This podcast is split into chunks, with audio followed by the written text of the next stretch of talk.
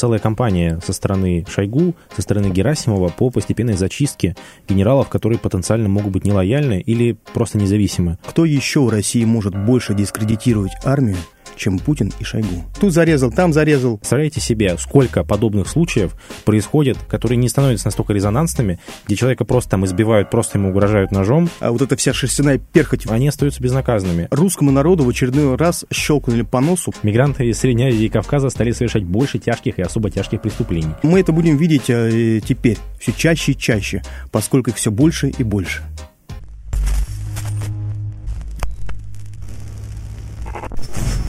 Здравствуйте, это проект «Зерно». Здесь отделяют зерна от плевел и сеет здравый смысл. Меня зовут Петр Тихонов. Андрей Колосов. И сегодня у нас «Зерновости». Мы обсудим новости последних недель, которые нас зацепили. Нашу армию не смогли пробить с фронта ВСУ. Нам удар с тыла нанес старший начальник, предательски и подло обезглавив армию в самый тяжелый и напряжный момент – да. В общем-то, с таким заявлением генерал Иван Попов обратился, ну, по всей видимости, к своим сослуживцам изначально, но в конечном итоге это стало достоянием общественности, потому что депутат Андрей Гурулев, тоже в прошлом генерал, опубликовал это у себя, и это, в принципе, разошлось после этого по интернету. Это обращение Попов сделал после того, как он а, пошел к своему вышестоящему командованию с а, докладом, а, выразил свое недовольствие. Ну, это практически было все то же самое сказано им, как я понимаю, а, все, что Пригожин говорил. Ну, у Пригожина немножко фокус был на то, что а, ЧВК «Вагнер» воюет лучше всех, разумеется, но если этого не считать, то, да, он как бы говорил и о проблемах с логистикой, и о проблемах с странными решениями руководства, ну и в конечном итоге был снят с должности за свое вот это вот отличающееся мнение. Ну, потому что, да, собственное мнение в России уже выражать скоро будет вообще запрещено даже на законодательном уровне, как я понимаю. А вообще, насколько я понимаю, это целая кампания со стороны собственно, Шойгу, со стороны Герасимова по постепенной зачистке генералов, которые потенциально могут быть нелояльны или просто независимы. Потому что, ну, это часто интерпретируют как конфликт между Центральным военным округом и Южным, что, мол, в Центральном военном округе больше таких как бы штабных генералов, в Южном больше боевых. Ну и мне кажется, сюда же очень хорошо укладывается история с Суровикиным, которого, видимо, держат в заключении, но неизвестно за что, неизвестно где, неизвестно, что с ним происходит. И вот, по всей видимости, это еще один, э, одна страница вот в этом наступлении э, Шойгу на генералов. Ну, да. Суровикин пропал вообще с, а, с поля видимости, и, а, как известно, он даже не поздравил свою семью, жену, да. у нее день рождения было, он даже не поздравил. То есть а, человек находится под арестом, но никому ничего об этом не известно, ну, как по классике в России это любят делать. Депутат Андрей Гурулев, депутат, кстати говоря, от «Единой России», который опубликовал это интервью, он, в общем-то, в прошлом тоже генерал, возможно, взыграла какая-то корпоративная солидарность, но также э, как будто бы видится в этом некоторая внутриэлитная борьба. Потому что после публикации выступил Турчак, он, в общем-то, председатель фракции «Единой России», очень важный человек в партии, и он как бы покритиковал Гурулева, сказал, что нельзя было такое публиковать, но заметил, что Иван Попов герой. И, конечно, заявлять о том, что э, герой, человек, который ну, самыми жесткими словами критикует высшее военное руководство, в общем-то, говорит об ударе в спину со стороны руководства.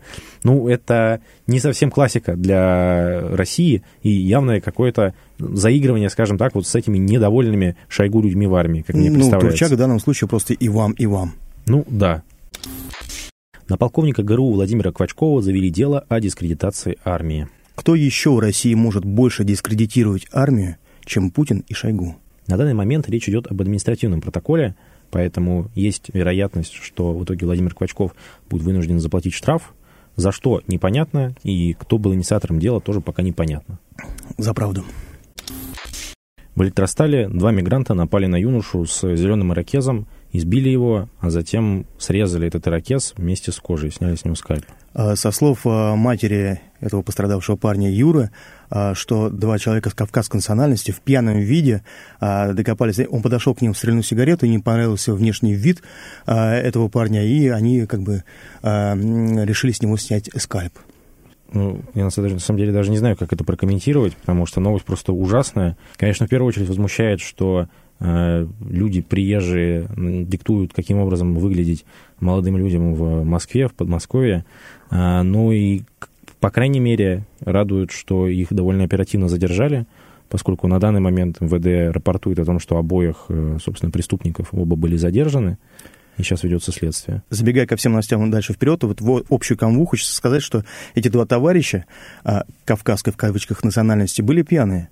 А, и многие представители диаспор очень часто любят а, впрягаться за своих, а, ну, в первую очередь не потому, что мы как бы а, за этническую какую-то свою принадлежность, а в первую очередь потому, что мы, типа, мусульмане, мы как бы братья, мы чистые, светлые. Так вот, мы часто можем по вечерам, да не только по вечерам, вообще везде видеть о том, что эти господа чаще всего а, пристают а, к женщинам, пьяные постоянно везде ходят. Ну, сколько новостей? Каждый день, каждый день. Да, на самом деле... Тут зарезал, вот, там зарезал. Вот эта история, она как бы ужасна самим фактом того, что скальпировали человека, но благодаря этому к ней было привлечено огромное количество внимания, и поэтому, я думаю, и так быстро задержали преступников, и поэтому там диаспора не очень э, за них впрягается. А вот представляете себе, сколько подобных случаев происходит, которые не становятся настолько резонансными, где человека просто там избивают, просто ему угрожают ножом, но это как бы не заканчивается чем-то. Это просто не попадает на камеры. Э, да, да, и в итоге, ну, они остаются безнаказанными. А если посмотреть просто региональные СМИ, там такие истории происходят буквально каждый день. Мы про них э, устанем рассказывать, если захотим. И мы это будем видеть э, теперь все чаще и чаще, поскольку их все больше и больше. Книжный магазин в Петербурге сообщил о визите полиции из-за лекции Стрелкова. Должен сказать, этот книжный нам довольно знаком, потому что этот книжный — это книжная лавка «Листва», издательство «Черной сотни», и организатор мероприятий в ней работает наш соратник, куратор э, домена «Общество будущее» в Санкт-Петербурге Сава Федосеев. В общем-то, Сава Федосеев и пригласил Стрелкова на лекцию в «Листву», лекцию такую небольшую, закрытую, но полиции она не понравилась. А у них за день до этого еще были обыски. Там, насколько я понимаю, были не обыски. Они заявляли о том, что якобы минирование произошло, и полиция приехала кого-то спасать там с собаками. Вот. Это в день, когда э, А до этого должен... были обыски? До этого за день тоже были обыски. Так здесь они приехали спасать собаками, но выключили все камеры наблюдения, через которые сотрудники наблюдали, что происходит в магазине.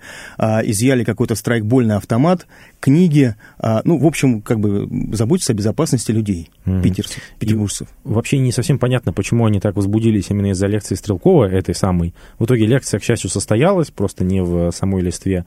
Ну, а про листву теперь знают очень много кто. А, ну, а Сава лишний раз пообщался с полицией. А, в последнее время для него это стало некоторой традицией, потому что вот он недавно а, по мигрантской теме там общался тоже с правоохранительными органами. Ну, надеемся, все будет хорошо, и это лишнее внимание принесет им только пользу, а полиция лишний раз в листву захаживать не будет. Ну или пускай захаживают как покупатели. Да, правильно. Стрелков предрекает войну с Турцией. Это связано с тем, что э, недавно Россия приостановила зерновую сделку. Да, вообще на самом деле удивительная новость, потому что сколько про это говорили, и вдруг действительно случилось. Уже не верилось просто. Да. А, из-за зерновой сделки Украина смогла заработать огромную сумму, там десятки миллиардов долларов, а Россия же, наоборот, теряла из-за того, что была конкуренция, соответственно, с украинским зерном, поставщиком которого мы тоже являемся, и вдруг эта сделка завершилась. Не совсем, правда, понятно, а, получится ли из этого что-то, потому что, насколько я понимаю, Украина собирается заключить сделку эту исключительно с Турцией, и сможет ли Россия блокировать как-то корабли, не очевидно. Возможно, что не сможет, потому что они же могут просто идти вдоль а, границ, ну, точнее, вдоль берега, и, соответственно, это будет не та территория, на которой Россия имеет право действовать по международному праву. Но а сомневаюсь. сегодня ночью ночью Одесса очень плохо спала. Ну да, то есть, наверное, будут как-то кошмарить Одессу. Удастся ли таким образом прекратить э, какие-то поставки оттуда, не знаю, честно говоря. Ну, э, и, по крайней мере, если удастся заблокировать ее в качестве порта, куда приходит вооружение, а я так понимаю, что под видом зерновой сделки Украина использует порты таким образом, уже будет не так плохо. Ну и да, э, собственно, отношения с Турцией, как считает Игорь Иванович, будут накаляться. Э, он говорит о том, что у России находится очень большая группировка в Сирии, которая, в общем-то, э, может оказаться в заложниках, потому что если Турция начнет предпринимать какие-то активные действия, даже, может быть, не самостоятельно через свои прокси, то снабжать эту группировку, эвакуировать ее, там, не дай бог, ну, просто невозможно, поэтому положение такое довольно зловещее. Будет смысле. работа для ЧВК «Вагнер», который сейчас в Беларуси. Если они найдут, как туда еще добраться. Да, но это тоже интересно.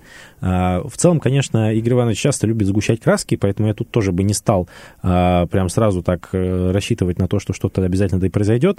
Но, конечно, ситуация складывается сложная, а, в том числе, конечно, потому что украинцы, видимо, выйдя как бы из зерновой сделки, у них были развязаны руки для того, чтобы ударить по Крымскому мосту. Совсем недавно был совершен удар Причем удар, э, который как это э, мы любим говорить, выявил очередную, ну, просто какую-то фантастическую некомпетентность российской власти. Официальной версии нет.